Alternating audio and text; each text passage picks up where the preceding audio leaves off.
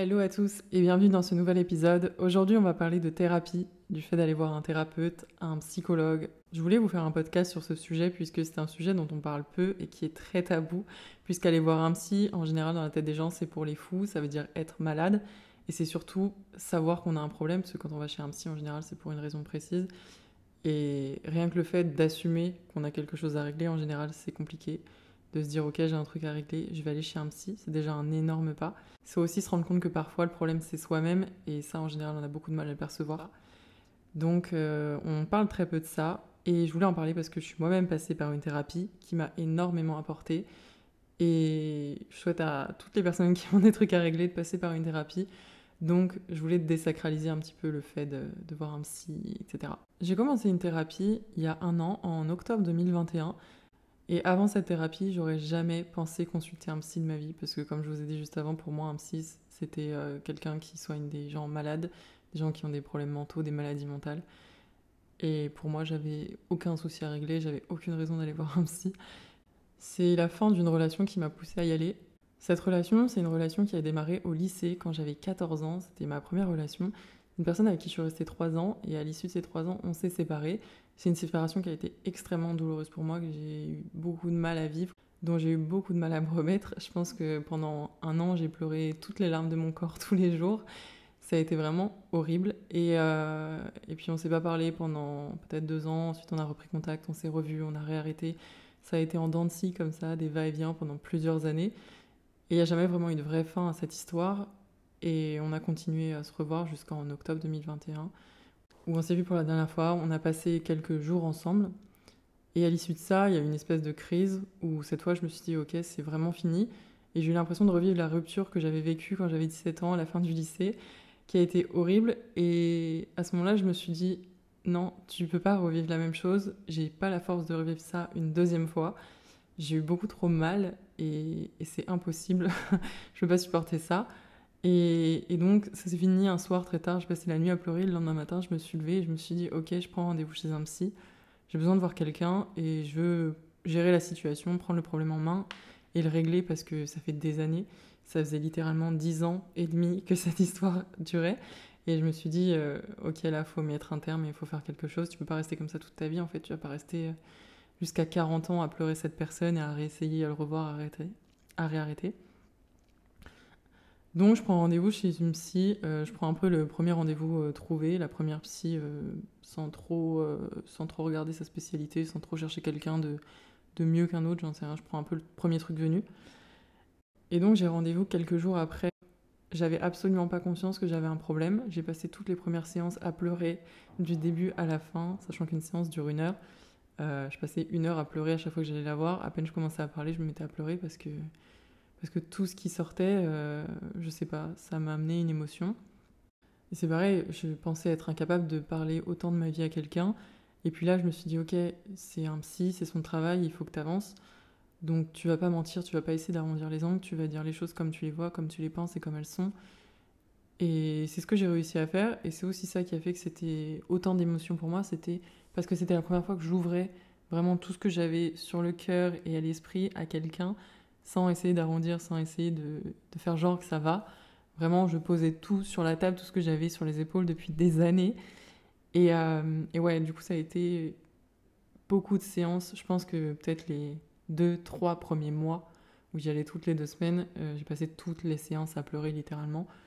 Je me suis dit, mais, mais qu'est-ce qu'elle va penser en fait de se dire que je pleure tout le temps pour à la base des, des histoires de cœur, enfin des trucs où il y a beaucoup plus grave que ça? Et puis non, en fait, c'est son métier et la psy, elle n'est pas là pour, euh, pour vous juger. Donc voilà, donc on commence cette thérapie sans même que j'ai conscience que j'ai des problèmes. Je suis venue un peu au hasard. Et, pour moi, tout va bien en fait. J'ai des relations amoureuses qui en général ne fonctionnent pas. J'ai des relations toujours avec le même type de personnes. Euh, mes ex se ressemblent tous physiquement comme mentalement. Euh, mes relations se passent toutes de la même façon et se finissent toutes pour les mêmes raisons. Et, et je me pose pas de questions, en fait. Je me dis juste, bah, ok, les mecs sont tous pareils, c'est tous des connards, ou, ils en ont tous rien à foutre de moi, ou peut-être que je suis pas assez bien. Mais à aucun moment, je me dis, quand toutes tes relations se passent de la même façon et se finissent pour la même raison, le dénominateur commun, c'est toi. Et, et le problème, c'est toi. Il y a un moment où il faut savoir se remettre en question et comprendre que quand c'est toujours le même schéma, bah c'est pas forcément les autres le problème. Même si on attire certainement toujours le même type de personnes, on va vers le même type de personnes, donc on s'attire fatalement les mêmes problèmes, mais de base, euh, le problème vient de nous, c'est nous qui avons un truc à régler quand ça se passe comme ça. Je me remettais pas du tout en question, ou en tout cas pas sur les bons points. Euh, j'ai jamais pensé que j'avais un problème de communication, par exemple, que je montrais rien dans mes relations. J'avais l'impression de tout donner dans mes relations. Mes relations, elles étaient horribles. Je sortais de relations en étant complètement vampirisée, euh, vidée de toute mon énergie. J'avais plus de personnalité, j'étais calquée sur la personne en face de moi. J'avais un énorme problème de dépendance affective et j'en avais absolument aucune conscience. En fait, pour moi, euh, la communication, c'est un truc auquel j'ai même ne serait-ce que jamais pensé. Euh, pour moi, c'est un truc qui n'existait même pas, et c'est pour ça que j'avais autant de problèmes de communication, c'est que je pense que je savais même pas ce que c'était que de communiquer dans une relation, dans un couple, ou même en amitié, enfin vraiment sur tous les aspects, même en famille, etc. Et ouais, j'avais l'impression que les mecs me prenaient tous pour une conne, que moi j'étais folle amoureuse d'eux et qu'eux n'en avaient rien à foutre de moi parce que j'avais l'impression qu'ils en avaient conscience. Je pensais qu'ils avaient conscience que j'étais attachée à eux alors qu'en fait, je montrais absolument rien, je ne disais absolument rien. Et bah forcément, quand on donne rien à quelqu'un, on peut pas s'attendre à recevoir quelque chose en retour. Et moi, j'attendais qu'on me donne parce que j'avais l'impression de donner, alors qu'en fait, je donnais absolument rien. J'étais un mur et il n'y avait rien qui sortait en fait. Donc je passe toutes les premières séances à pleurer et au début j'ai l'impression que cette thérapie elle me fait plus de mal que de bien. J'ai envie d'arrêter. Il y a plein d'étapes aussi à cette thérapie. Au début je suis extrêmement triste, puis je suis super énervée. Après chaque séance euh, j'en veux à la terre entière je regrette des choses que j'ai fait, j'en veux à mes parents parce que je me rends compte que certains problèmes de communication ou de dépendance sont liés à certains trucs que j'ai vécu dans l'enfance, à une façon dont j'ai été élevée. Et du coup, j'en veux un peu à tout le monde. Euh, j'en viens à plus avoir envie de parler à mes parents, à moins aller les voir. Enfin, je passe vraiment par un stade d'énervement assez profond. Je regrette beaucoup d'actes, de paroles que j'ai eues. Je me rends compte en fait que certaines de mes relations ont foiré parce que j'ai eu tel comportement, parce que j'ai eu telle phrase ou parce que justement j'ai pas dit. Et, et je m'en veux. Donc c'est une période qui est un peu compliquée parce qu'il y a de l'énervement, il y a de la tristesse, il y a des regrets, il y a de la culpabilité. Et, je vais aux séances Arculon, il y a des fois où j'y viens en me disant mais j'ai rien à dire, qu'est-ce que je vais bien pouvoir dire à la psy? Euh, Et au final, souvent c'est sur ces séances-là où on a le plus avancé, où j'ai dit le plus de choses, où on a parlé, où on a parlé de choses dont encore une fois j'avais absolument pas conscience. Euh, dont je pensais pas du tout parler, ni avoir à parler d'ailleurs. Et puis au bout d'environ 5 ou 6 mois de thérapie, j'arrive à un espèce d'état de pleine conscience où j'ai l'impression de me réveiller d'une amnésie de, plusieurs années. C'est comme s'il y avait un espèce de nuage qui s'était dissipé. Et j'ai l'impression de voir extrêmement clair dans toutes les situations et sur ma vie. C'est très bizarre comme état. J'ai l'impression de, de, repenser à des choses que j'avais oubliées depuis plusieurs années. C'est comme si pendant quelques années, mon cerveau s'était mis en pause, plus réussi à réfléchir intelligemment, consciemment, et que là, d'un coup, tout ce nœud se dissipe et que je me réveille. Et donc, après ça, arrive l'étape de la compréhension, puis de l'apaisement, où là, je commence à mettre en pratique tout ce que cette thérapie m'a apporté, c'est-à-dire d'avoir une meilleure communication, de savoir plus montrer ce que je pense, de vraiment dire les choses dès qu'il y a quelque chose à dire, de ne pas laisser les problèmes s'envenimer, de, de penser un peu plus à moi, etc. Et je sais que même mon entourage me dit que j'ai l'air beaucoup plus apaisée, alors qu'ils ne savent pas forcément que je fais une thérapie. Et ensuite arrive le moment où je pars aux États-Unis, où j'étais censée partir un an, donc j'arrête la, thérapie à ce moment-là. Je dis à la psy que bah, je pars et du coup on va plus se revoir. Mon séjour aux États-Unis se passe pas comme je le veux, ça se passe pas très bien. Et j'ai l'impression de me renfermer sur moi et de revenir en arrière sur toute cette thérapie. Et je me dis, euh, je veux surtout pas perdre tout ce qu'on a travaillé, tout ce sur quoi j'ai avancé.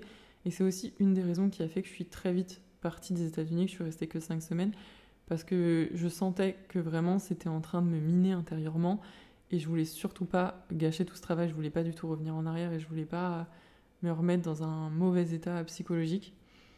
Donc c'est pour ça que je rentre aussi vite et quand je rentre en France, je suis vraiment dans un sale état.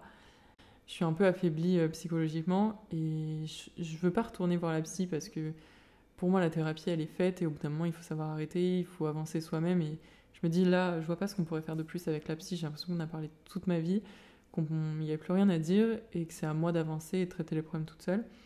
Donc, j'ai pas envie d'y retourner. Et puis, j'ose pas non plus y retourner parce que j'ai dit à la psy que je partais un an. J'ai pas envie de lui dire, bon, bah voilà, je suis revenue au bout de cinq semaines. Au final, j'ai laissé tomber. J'ai un peu honte d'avoir laissé tomber euh, ce projet des États-Unis au début. Donc, euh, il y a tout ça qui fait que j'ai pas envie d'y retourner.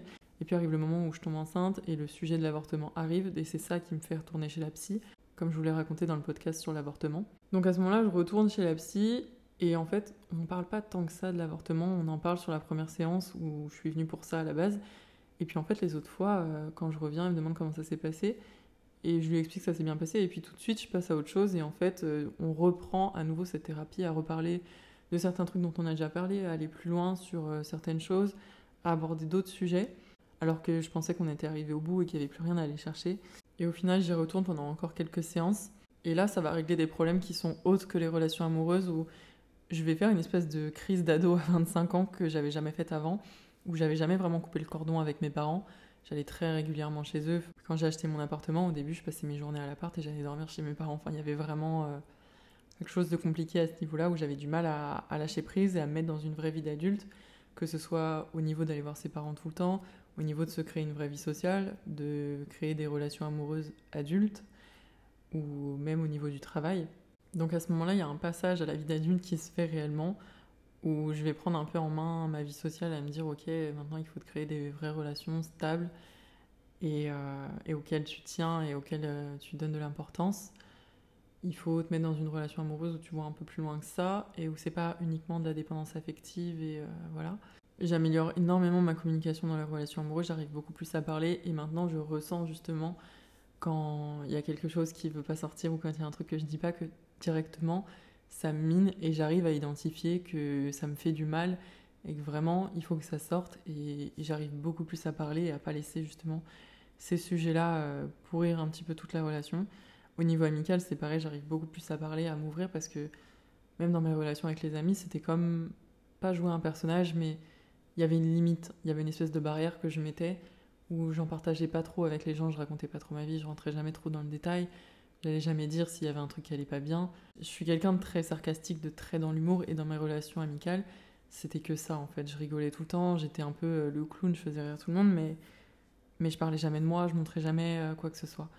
Et maintenant, j'arrive à beaucoup plus donner, à parler avec les gens, à vraiment échanger sur du perso. Et, je me rends compte aussi que quand on fait ça, eh ben, il ben, y a un retour. C'est que quand tu montres ta vraie personne aux gens et que tu leur montres tes failles et ben en général il y a un retour et ils le font aussi et c'est là où tu apprends à vraiment connaître les gens, à avoir des relations beaucoup plus profondes et beaucoup plus saines. Sur un point de vue amoureux, je dirais que je suis pas encore complètement sortie de la dépendance affective. Je pense que c'est un processus qui est très long et que je reviens très très loin à ce niveau-là. Donc ça prend du temps et ça prend aussi de l'exercice entre guillemets où bah, ça va être au fil des, de la relation, d'apprendre à communiquer, etc. que ça va se faire. Mais il y a quand même un énorme chemin qui a été parcouru, il y a quand même une grosse différence avec avant. Euh, et je pense que de toute façon, on est toujours en perpétuelle évolution, qu'il y a toujours de l'amélioration à faire. Au niveau du travail, euh, je me suis jamais investie dans quelque chose, je suis jamais restée plus de quelques mois sur mes sur euh, tous les différents jobs que j'ai eus. À chaque fois, au bout d'un moment, je partais parce que je me lassais, parce que ça me plaisait pas, parce que j'ai jamais cherché à me mettre dans quelque chose qui me plaisait vraiment. Prenais la facilité, je prenais le premier truc venu, facile à avoir, où je passais pas d'entretien, ou voilà. Ensuite, euh, je suis devenue auto-entrepreneur, j'étais à mon compte, donc c'était la facilité aussi, entre guillemets, même si ça demande euh, du travail, donc c'est pas tant la facilité que ça. Mais pour moi, c'était beaucoup plus simple, et je pense que de toute façon, c'est ce qui me correspond mieux aussi.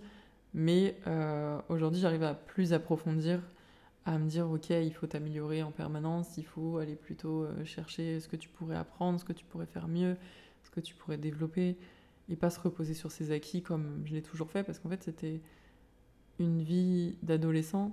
Je travaille parce qu'il faut gagner de l'argent, mais je vais pas chercher plus loin que ça. Je savais que je voulais faire un truc que j'aimais. J'ai jamais voulu travailler à contre-coeur ou aller travailler à reculons, j'ai toujours été contre ce truc-là. Mais aujourd'hui, je vois plus loin que ça. Je me dis, euh, il faut s'investir dans quelque chose que tu aimes vraiment, qui va te porter, dans lequel tu vas pouvoir évoluer, pense à demain, etc. Ok, euh, peut-être qu'aujourd'hui, si tu prends tel truc facile, ça va te rapporter de l'argent vite, mais peut-être que dans quelques années, ça t'aura fait stagner et tu n'auras pas évolué. Alors peut-être que sais pas, qu'il faut galérer un peu plus aujourd'hui, travailler un peu plus dur pour que dans 10 ans, euh, bah, ce soit mieux. Et donc j'ai beaucoup plus cette perception d'adulte à voir plus loin. Avant c'est pareil, j'étais incapable de me projeter. Enfin, si un pote me disait euh, on fait ça dans 6 mois, on se programme un voyage, un week-end, euh, j'étais incapable de dire ouais ok. J'étais toujours là à dire bah on verra parce que dans 6 mois je sais pas où je serai. J'ai toujours un peu ce truc là, mais j'arrive à me projeter sur un peu plus longtemps quand même. Si on me dit, euh, sache qu'on va là dans un an, c'est toujours trop loin pour moi. mais dans quelques mois, ça peut le faire. Donc petit à petit, j'arrive à, un peu plus m'ancrer, un peu plus me projeter. Donc voilà, sur tous les aspects, ça m'a permis de travailler. Aujourd'hui, je suis consciente que cette thérapie m'a énormément apporté et j'en suis arrivée à un stade où je pense que le fait de voir un psy ne me suffit plus parce que je pense que là, cette fois, on a abordé beaucoup d'aspects et je ressens le besoin d'avoir quelque chose d'encore plus fort comme de l'hypnose ou de l'EMDR ou je sais pas, un truc qui va chercher encore plus loin. Je pense qu'il y a toujours quelque chose à aller chercher plus loin, il y a toujours quelque chose à améliorer, il y a toujours du mieux à aller chercher. Et là, je ressens le besoin d'aller chercher vraiment au plus profond de moi tout ce que je pourrais encore avoir à régler ou tout ce que je pourrais encore améliorer. Et je pense qu'au début, je me sentais un peu bête de faire cette thérapie un peu nulle parce que, encore une fois, c'est hyper tabou. Et, et maintenant que j'ai avancé là-dessus et que je vois tout ce que ça m'a apporté, je suis contente de l'avoir fait et je suis complètement consciente que non, c'est pas pour les fous. Et au contraire, aujourd'hui, je pense que tout le monde devrait passer devant un psy au moins une fois dans sa vie parce qu'on a tous des trucs à régler. Et maintenant, au contraire, j'en parle et je suis contente d'en parler, de dire j'ai fait cette thérapie et j'ai réussi à travailler sur moi, j'ai réussi à avancer et voilà ce que ça m'a apporté. Et le fait d'en parler avec des personnes de mon entourage me fait me rendre compte qu'en fait on est énormément à voir des psys, c'est simplement que personne n'en parle puisque J'en ai parlé à quelques amis autour de moi, vraiment pas beaucoup, et sur ces quelques amis, il y en a déjà cinq qui m'ont dit qu'ils ou elles étaient allés faire des thérapies. Et pour une bonne partie, c'est des personnes que j'aurais jamais imaginé aller chez un psy avant, dont j'aurais jamais pensé qu'elles avaient des problèmes, qu'elles avaient des trucs à régler, que ces personnes pouvaient aller mal. Pour moi, c'était des personnes qui avaient aucune faiblesse, qui étaient très fortes, qui allaient très bien. Et, non, en fait, on a tous euh, cette part de vulnérabilité. Simplement, personne n'en parle parce que c'est tabou, parce qu'on a peur de se sentir nul, on a peur du jugement. Mais non, clairement, c'est quelque chose qui ne peut que vous apporter. Et au contraire, je pense que le fait de prendre conscience qu'on a des choses à régler et d'avoir le courage d'aller voir quelqu'un, c'est déjà être très fort au final. Euh, en plus du tabou qui fait qu'on va généralement pas chez un psy, il y a aussi le coût parce qu'aller voir un psy, c'est un investissement.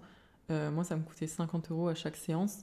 Il faut savoir aussi qu'il y a certaines mutuelles qui remboursent. Euh, moi, ma mutuelle m'a remboursé les 4 premières séances intégralement. Et ensuite, ils me remboursaient 30 euros sur les 50. Donc ça, c'est quelque chose qu'il faut savoir. Et même au-delà de ça, je pense que s'il y a bien quelque chose dans lequel je dois dépenser de l'argent, c'est là-dessus. Parce que je pense que le meilleur investissement que je puisse faire, c'est sur moi et sur ma santé mentale. Donc je regrette absolument pas l'argent que j'ai pu dépenser dans cette thérapie.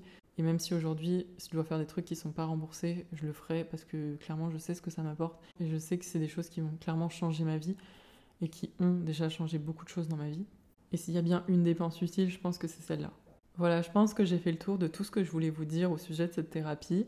J'espère que ça aura pu un peu démystifier le fait d'aller voir un psy, que si dans votre esprit c'était quelque chose de tabou, quelque chose d'un peu négatif, et que je sais pas, si un jour vous poussez la porte d'un psy grâce à ce que vous avez pu entendre aujourd'hui, ça vous aidera dans votre vie et, et si c'est le cas, j'en suis contente. N'hésitez pas à aller suivre le podcast sur Instagram, j'y poste des extraits des prochains podcasts et ça nous permet aussi de pouvoir échanger par message sur ce que j'ai pu vous raconter. Et, euh, et je vous dis à bientôt dans un prochain podcast.